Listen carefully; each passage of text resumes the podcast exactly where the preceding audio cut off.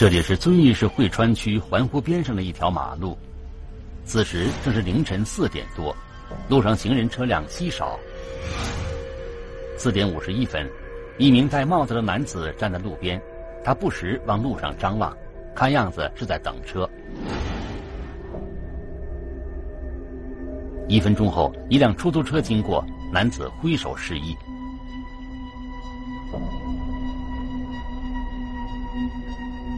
然而，出租车停下后，男子并没有直接上车，他先打开了后座车门，然后迅速转身跑到路边大树下。监控中看不清男子究竟在做什么，他弯腰费了好一会儿功夫，之后竟然抱着一个人出现了。被抱着的这个人瘦高个，着浅色上衣、深色裤子，看起来似乎已经完全没有了意识。四肢瘫软无力，男子有点吃力的把他抱进后车座，之后等车的男子也跟着坐了进去，出租车朝前开走。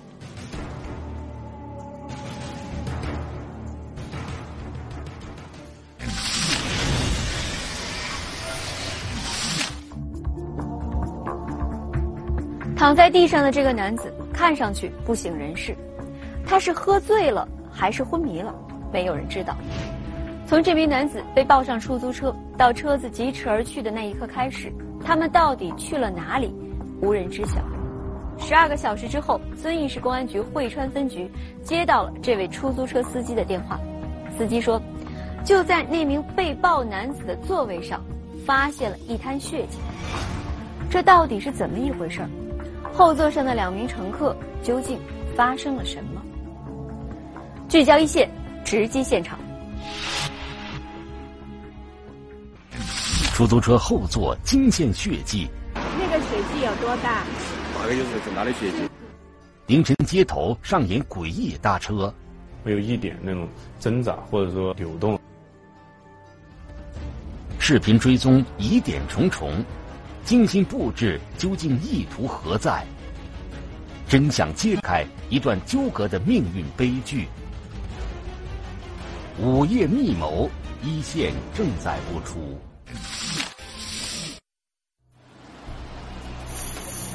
接到报警后，警方随即找到了当晚的这名出租车司机。那个血迹有多大？大概就是没了嘛，是很大的血迹。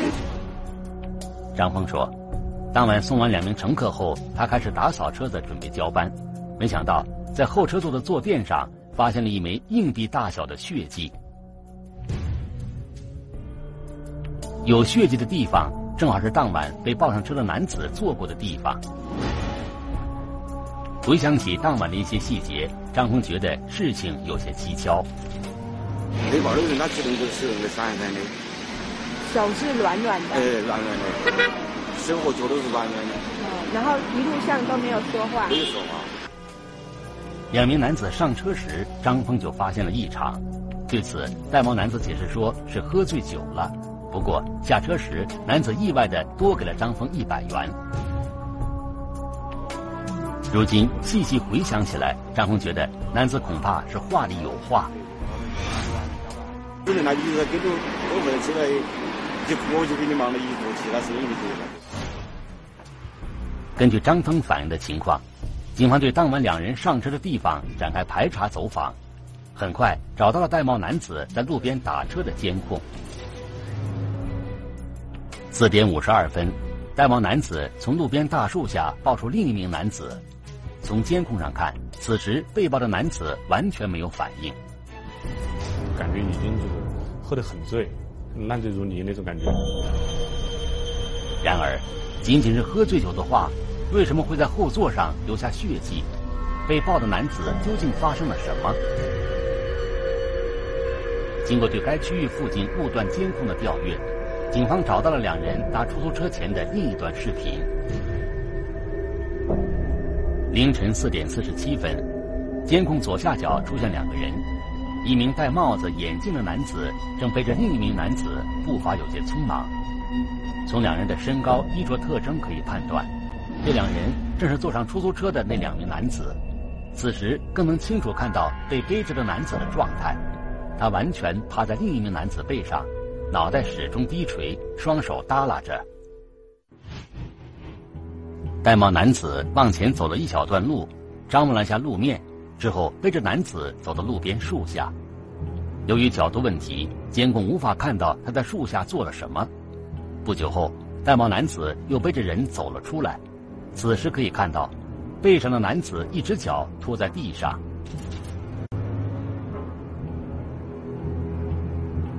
在路边张望了一会儿后，戴帽男子再次走到树下。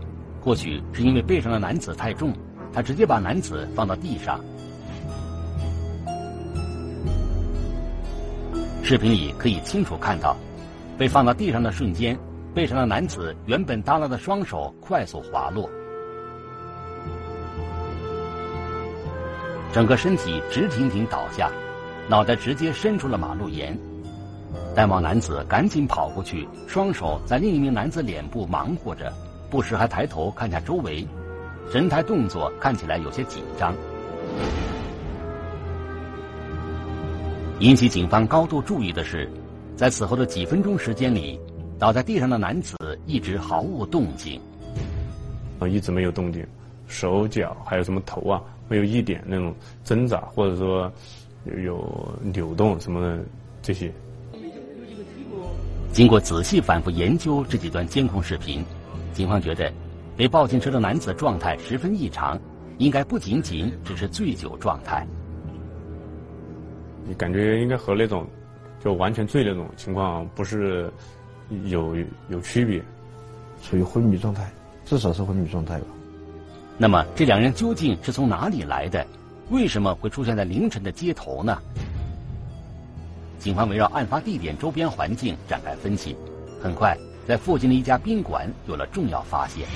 附近有一个金利宾馆，然后发现这两个男子呢是从这个金利宾馆出来的。这是宾馆二楼走廊的监控视频。凌晨四点三十四分左右，戴帽男子从走廊拐角处走出。被背着的男子的状态与在马路上时一模一样，脑袋深埋在戴帽男子的肩上，双手耷拉，毫无反应。经过宾馆服务员的辨认，被背着的男子正是之前入住宾馆八二幺幺房间的黄文。黄文，四十三岁，贵阳大方县人，在贵阳开了一家钢材加工厂。十二日晚上十一点多时，黄文入住了宾馆。这是宾馆前台的监控视频。十二日晚上十一点二十三分，前台站着的男子正是黄门。此时他依然能够自主的说话、行动，与被背出宾馆时的状态完全两样。当时我们就询问了这个前台的这个宾馆的服务员，然后他说到这个男子是喝了酒的进来的，但是感觉不出是喝的特别醉。进去的时候是左偏右偏的，是不是？穿过去穿过来的，然后在走走廊上走路也不是很稳。然而，仅仅只是过了四五个小时，黄文就完全毫无反应的被人背走了。我们感觉这个现象很奇怪，一般人喝醉酒之后，在四五个小时后应该是清醒的，不可能是更加的那种更醉那种感觉。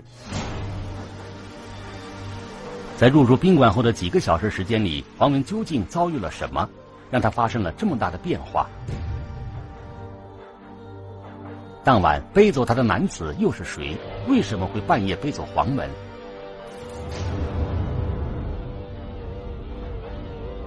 然而。对于当晚那名背走黄文的戴帽男子，服务员并没有什么印象。服务员他是说到这这么一个情况，就当天晚上在这两个男子就入住大概一个小时左右，有另一个男子，然后来到他们宾馆，然后径直就上去了，上去之后没有跟他们前台打什么招呼，然后当时呢他以为是上去找什么朋友之类的在那开房。这是二楼走廊的监控视频。戴帽男子从楼梯口径直走来，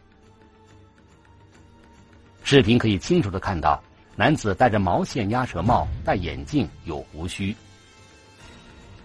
比较低，就基本上看不，就只能看到眼睛部分，给人一种直观感觉就是那种伪装，包括那个胡子也是画的，好像就是用那种比较粗的那种呃水彩笔画上去的。男子走到走廊尽头驻足了一会儿，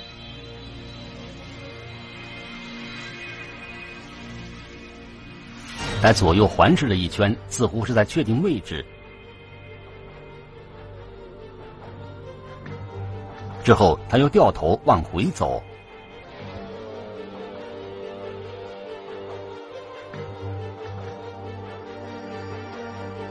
在走廊拐角处的房间前，男子停了下来。他再次环顾了下四周，然后直接推门而入。这个房间正是黄文入住的八二幺幺。男子进去后不久，房门再次关上。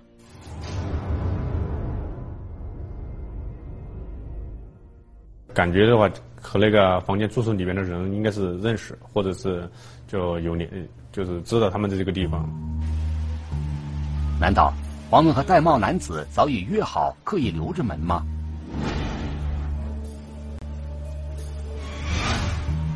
从凌晨将近一点进入黄文房间后，戴帽男子就没有再出现过。凌晨四点三十五分左右，八二幺幺房门打开。戴帽男子背着黄文走了出来。此时黄文已经跟入住宾馆时的状态完全两样，整个人瘫软在戴帽男子身上，毫无反应。戴帽男子脚步匆忙，径直往宾馆外走。大半夜的，哎，被这么一个人，背走了，转移走了，这是一个可疑的情况。还有呢这个背人的这个嫌疑人吧，就是说这个第三人。他那个伪装，啊，有伪装。如果是正常的情况，就是说喝酒醉啦，或者是什么意外的受伤啊什么的，他也不必伪装。警方随即对黄文入住的八二幺幺房间展开勘查。房间里面有非常明显的清理的痕迹，地湿的感觉就像拖过那种感觉。房间已在戴帽男子离开前就清理过。经过仔细勘查，警方在房间的几个角落处提取到了细微的血迹。我们经过仔细的勘查，还是在床沿、还有开关上都发现了有血迹。床头上面这些地方发现也也有一些小的血迹。嗯。然后在那个浴室的玻璃上也有一些血迹。我们当时的分析，这个事情是案件的可能性比较大。眼下。最要紧的是找到这两个人，查明事实真相。然而，根据出租车司机提供的线索，警方对两人下车的地方展开调查后，没能找到两人的踪迹。这一带非常复杂，这个出租房很多，有有很多小巷子，进去以后也不知道他去了什么地方。因为当时是凌晨的时候，这个找目击证人是很困难的。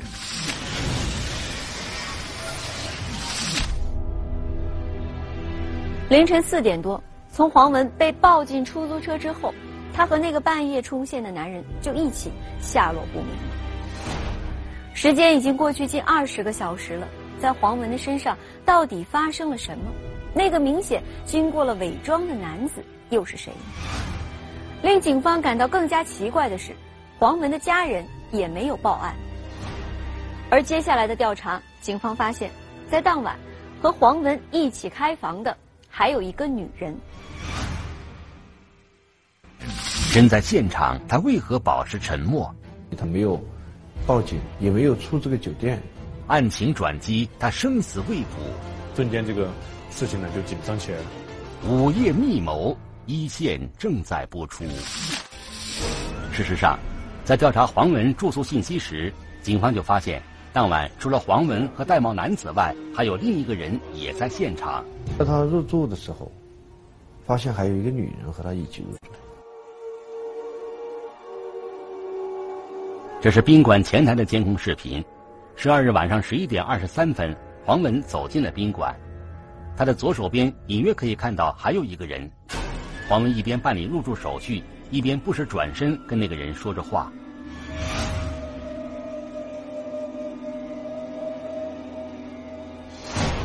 这是宾馆二楼走廊的监控视频，右下角的房间正是黄文入住的八二幺幺。此时，黄文出现在门口，他直接开门进了房间。几秒钟后，一名女子跟着走了过来。女子短发，穿着红色羽绒服。她在门口站了一会儿，和房内的黄文说着什么，然后也进了房间，关上门。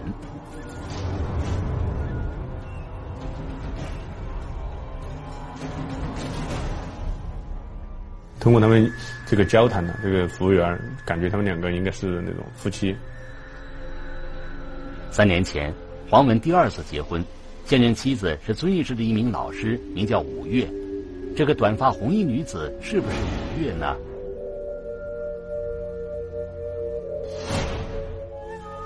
凌晨一点四十九分，在带望男子进入房间半个多小时后，房门再次被打开。走出房门的正是那名红衣短发女子，女子出门时有一个抬头的动作，正好被监控拍到她的正脸，正是黄文的现任妻子五月。五月两手空空走出房间，直接下楼出了宾馆。半个小时后，凌晨两点十一分，五月左手拎着一个塑料袋，右手拎着一瓶啤酒走了回来。五月进了房间后，房门再次关闭。直到两个小时后，戴帽男子背着黄文出了房间，而此时五月并没有出现。早上七点零六分左右，楼梯口的监控视频拍到五月走下楼，站在楼梯上跟服务员说了几句话，随后服务员跟着上了楼。他到了一个前台，然后要了一个塑一个塑料袋子。早上七点零八分，五月跟在服务员身后出现在走廊里，服务员正在帮他找塑料袋。五月神态自若，不急不躁，没有任何异常举动，完全看不出来就在四五个小时前，丈夫黄文不省人事的被人带走。最后，五月拿了两个大塑料袋进了八二幺幺房间。几分钟后，五月拎着两个大黑塑料袋走下楼梯。视频可以清楚看到，黑塑料袋鼓鼓囊囊，塞了床单之类的白色物品，估计塑料袋挺重。五月走的有些吃力。就当天这个值班的宾馆的服务员，他讲到这个女子，她说她朋友在这个房间里边喝醉酒，把这个床单、被套什么之类的就弄脏了，然后还有有那个烟头把那个床单烫坏了，他就他愿意赔。就把那些东东西带走，用两个大的那个黑的方便袋啊，把这个床单和被套全都装在里面提走了。一般的话，就是把这个宾馆里面东西弄脏也很正常，但是就赔钱是也也正常，但是就是把弄脏之后这些东西带走就很不正常。在等待办理退房手续的过程中。五月双手支撑着前台，似乎有些疲惫又不耐烦。服务员来了之后，五月直接从兜里掏出一叠钱扔在前台。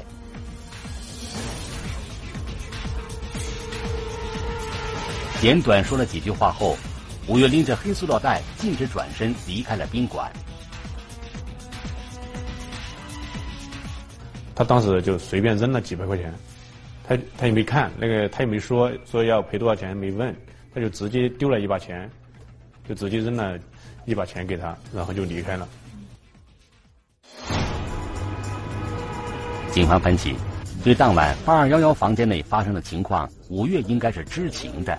然而，让警方大为疑惑的是，五月至今也没有到警局报案。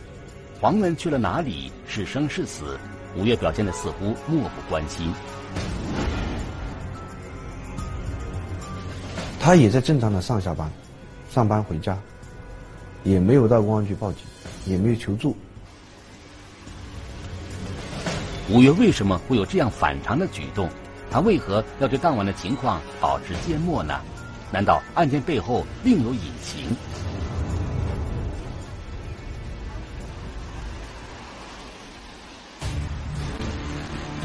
为避免打草惊蛇，警方只能寻找其他线索。没想到。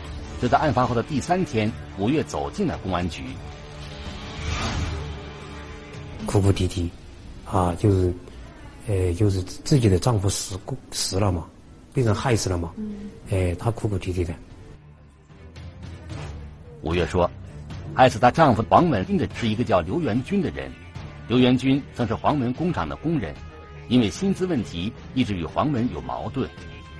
当晚正是刘元军闯入八二幺幺，殴打并背走了黄文。嗯，进来之后，想我记不清楚当时开灯没开灯了，我记不清楚了。嗯，他看到就就对你就打了黄文祥一棒，当时我都害到起了，看到没得？我就躲在厕所里面去，我看他被打了。打了之后呢，他他们两个就在那求那个就刘某嘛，就求他就是放过他。呃，经过他们就不停的道歉，不停的说，然后刘某就就软下来了。于是黄文便让五月出去买点夜宵回来，没想到回来后，他发现黄文已经躺在床上昏迷了。看黄文祥头上流那些血，床躺起了嘛，然后流了血，嗯，躺在床上嘛，打晕过去了。但是有呼吸啊，有有喘气的声音嘛，有呼吸的声音，嗯，有动弹能动弹，然后就是有生生命体征。吴越说，他本想要靠近去看看黄文，但刘元军态度十分恶劣。这刘元军，刘元军喊我滚到一边去了嘛，他把我推到被推到墙过墙过过那了吗？就让他蹲在那个房间的门口那个墙角那个地方，让他不许动，不许过去。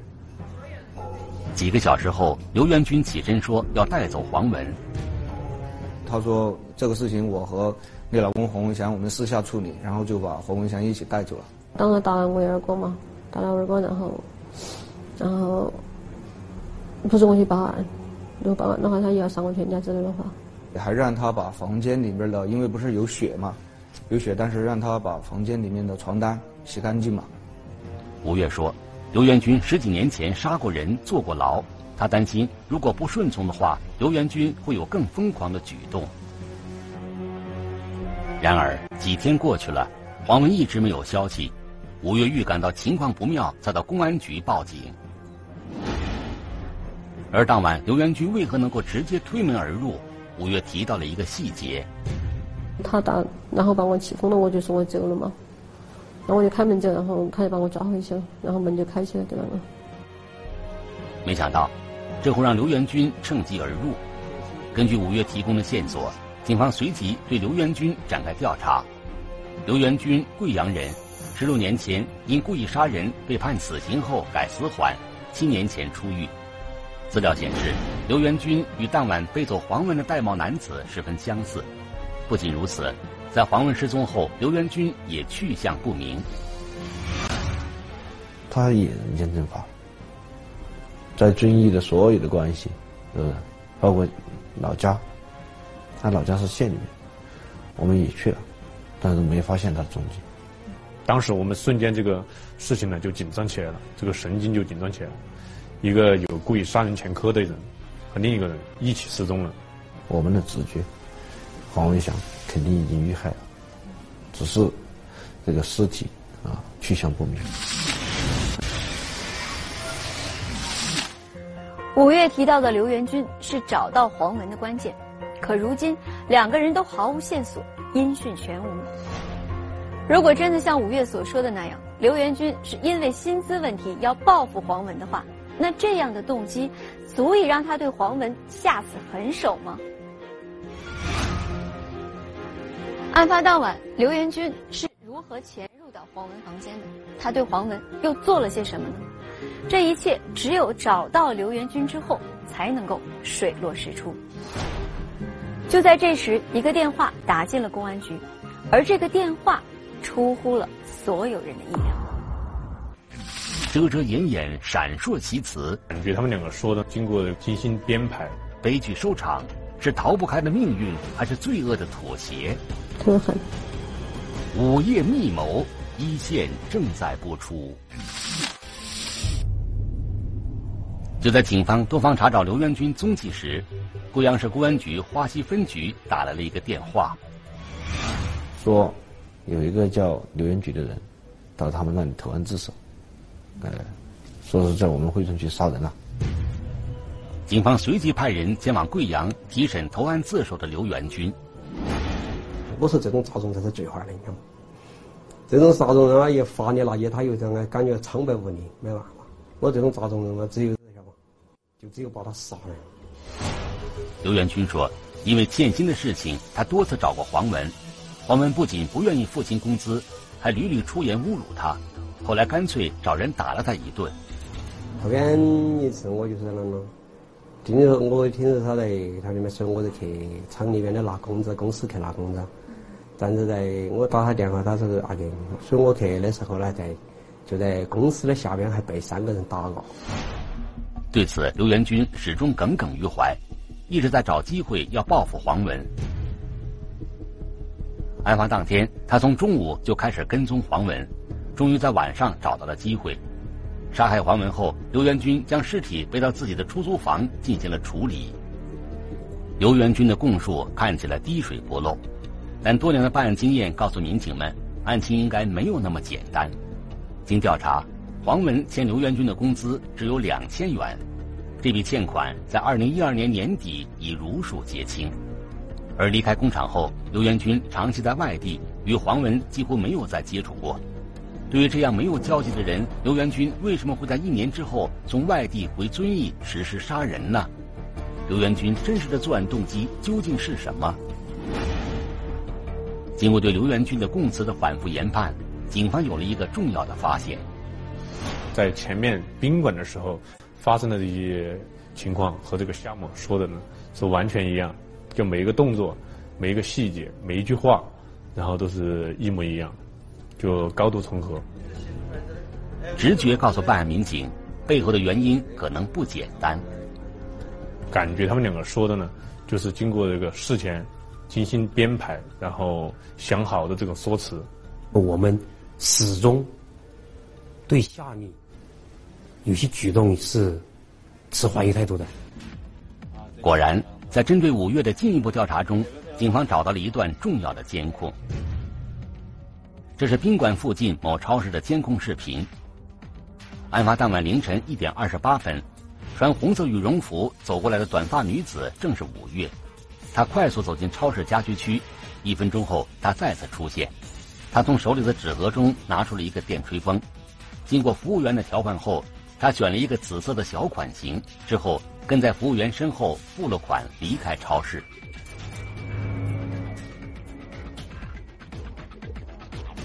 凌晨一点三十四分，五月再次出现在这家超市里，他依旧脚步匆忙。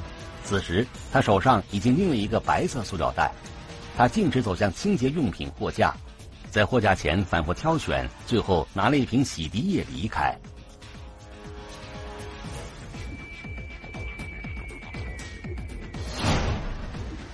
当晚，五月明明是出去买夜宵，为什么还去了超市买了电吹风和洗涤液呢？不仅如此，五月对自己的这一行为也三缄其口。他说买了一瓶酒。然后还买了一些烧烤，就是夜宵嘛。他说的就只有这些东西，他都没提，啊，他只是，我就觉得他在刻意的隐瞒什么东西。五月想要隐瞒的会是什么呢？经过暗中调查，警方了解到，五月与黄文的关系并不和谐。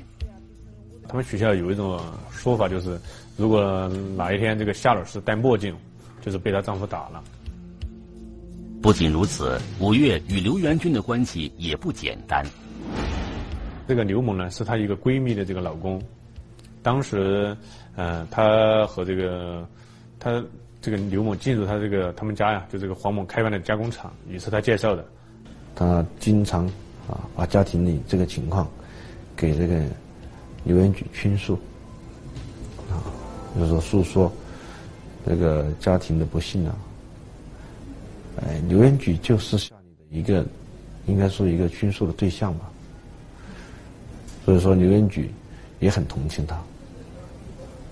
同时，刘元举应该是也喜欢上了小，他们是这种关系。五月有重大嫌疑，警方随即对其进行突审。很快，五月承认了与刘元军合谋杀害黄文的事实。对他那个人，你非常失望啊，非常绝望。我只要求离开他。五月说，黄文对他的家暴越来越肆无忌惮，多次到大街上对他进行殴打。二零一三年六月，吴越的右小手指被打变了形。这个地方现在已经变形了，好不了了，很留恋，真的很留恋，而且很无助，真的。为此，吴越多次跟黄文提出离婚，但每次只会照着黄文的一顿毒打。我说我只要求离开你，我不和你整任何东西都可以，我净身出户都无所谓，真的做不到。多次找来毒打。无路可走的五月，只能通过跟刘元军的倾诉来排解心中的抑郁，而这样的倾诉很快成为了黄文殴打他的另一个开始。二零一三年六月，五月手指被打变形后，他拨通了刘元军的电话，没想到。被忽然回家的黄文发现了，黄文抢走了电话，对刘元军破口大骂，出言威胁。他说花一种价值的钱，他妈老子把你全家晓得吗？妻儿老小全部他妈全部灭了。为避免黄文的误会，早在一年前，刘元军主动辞去了工厂的工作后，就离开了遵义。没想到黄文不但不领情，竟然还要杀他和全家。他自己说的。我是一个杀人，是一个杀人犯，就坐过牢的，因为杀人坐过牢，啊，我不惹你就行了，但别人绝对不能惹我。二零一三年九月，刘元军从外地回到遵义，他了解到黄文与五月的关系越发紧张。我我觉得，如果再那么忍下去，早是有一天，我的全家人是在死他手里面，不是我是，不是他死我手里面。啊，我是。能够就是那个体会到他身上那种，他受的委屈和他承担那种压力，我非常同情他这个。回想起这些年的点点滴滴，五月和刘元军逐渐达成了一个共识：我想摆脱你也摆脱不掉，想离婚也离不掉，那干脆我就让你消失。十二月十二日当天。黄文与朋友在外喝醉酒，强拉五月到宾馆住宿。进了宾馆后，又殴打了五月，特别狠，特别狠。想到几年来的委屈，自己的付出，让他对我所有的种种，想到特别特别狠。如果不是，如果不是他那天晚上那个对我的话，应该是不会发生那个事。打完五月后，黄文倒床就睡着了。看着沉睡的黄文，五月给刘元军发了短信，告诉他入住的地点和房间号，并偷偷开了房门。接到短信后，刘元军画了胡子，戴上帽子、眼镜，找到房间，一进门就用铁棍打死了黄文。之后，五月和刘元军商量，由刘元军背走黄文，五月负责清理现场。都是一起商量好的。就是你去报你老公失踪了，我去投案自首。他们当时安排这个夏丽出去买东西，他也是为了制造夏丽不在这个房间里面的一个一个假象，就给一种说辞。如今真相大白，却不免让人唏嘘。吴越说，三年前当他决定与黄文结婚时，充满了期望，没想到命运和他开了这么大的一个玩笑，最终导致了这场悲剧的结局。由最开始啊，最开始就是很希望有一个幸福的家，能够通过自己的努力，通过两个人的努力，能够有一个好的未来。但是后来经过很多很多事情之后，感觉特别心酸，特别绝望。